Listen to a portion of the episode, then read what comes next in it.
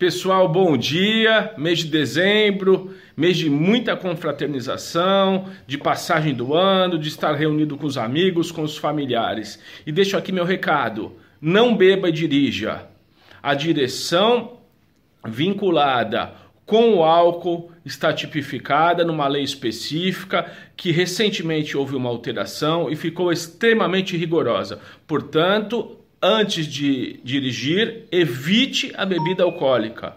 Todavia, deixo bem claro aqui que hoje a gente possui aí transportes públicos, é, é, transportes por aplicativo, por aplicativo, táxi, pegue uma carona, evite a direção e a bebida alcoólica. A lei foi re recentemente alterada, ficou bastante severa. Então, nessa época de festas, não beba e dirija, pois você pode ser pego, preso em flagrante. E hoje em dia não é mais necessário o bafômetro para comprovar a embriaguez ao volante.